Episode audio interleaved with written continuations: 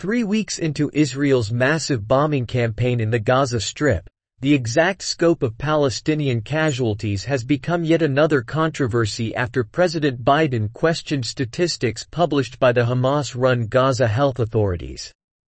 The Gaza-based Palestinian Health Ministry said that the death toll has topped 7,703, including 1,863 women and 3,195 children.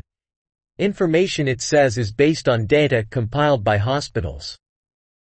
The United Nations, which verified and documented deaths in previous conflicts in Gaza, says it is unable to do so now because of the sheer scope of violence. Despite Hamas's political control in Gaza, many of the doctors and bureaucrats compiling the statistics are not affiliated with the Islamist movement and the past accuracy of casualty statistics gives credence to current numbers. The near-total communications blackout in Gaza, with the severing of mobile phone and internet connections that began Friday night, is likely to make the collection and verification of casualty numbers even more difficult.